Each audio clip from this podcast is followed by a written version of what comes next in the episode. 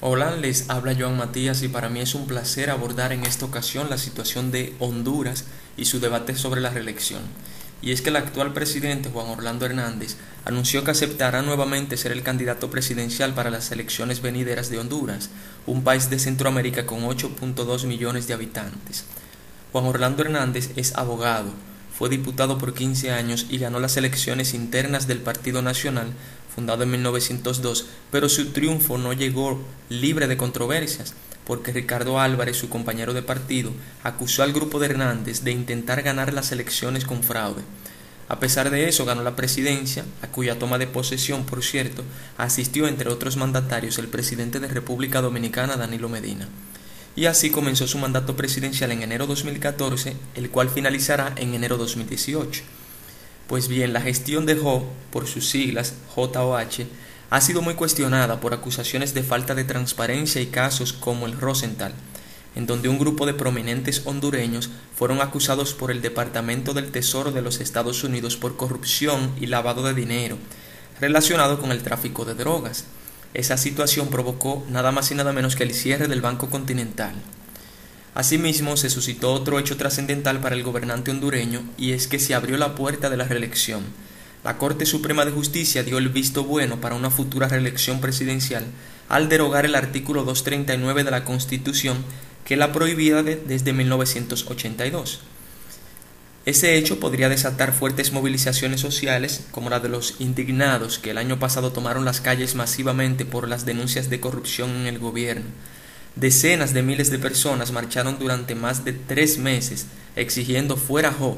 luego de que admitiera que unos 84 mil dólares de un desvío de más de 330 millones de dólares del Seguro Social fueron a parar a la campaña que lo llevó al poder, aunque alega que eso ocurrió sin su conocimiento.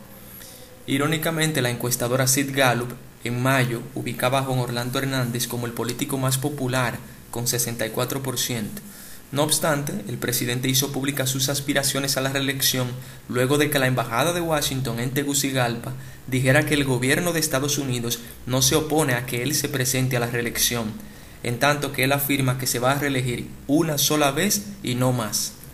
Por su parte, el expresidente Manuel Zelaya, del Partido Libre, que es la segunda fuerza de oposición, dice que Hernández ha violentado la ley con su pretensión de reelegirse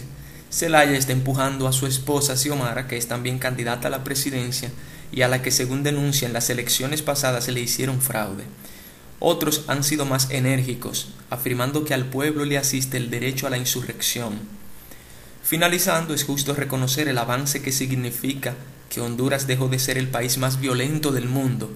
además de la gran cantidad de becas internacionales que ha facilitado el Poder Ejecutivo, pero su gran desafío es el alto nivel de crimen que aún, aún permanece en ese país, ya que cuenta con una de las tasas de homicidios más altas a nivel mundial. Por lo pronto, el debate continúa porque a pesar de lo dictado por la Corte Suprema, el artículo 4 de la Constitución dice que la alternabilidad en el poder es obligatoria y el artículo 272 delega a las Fuerzas Armadas la defensa de esa alternabilidad. Muchas gracias. Quien les habla Joan Matías desde República Dominicana.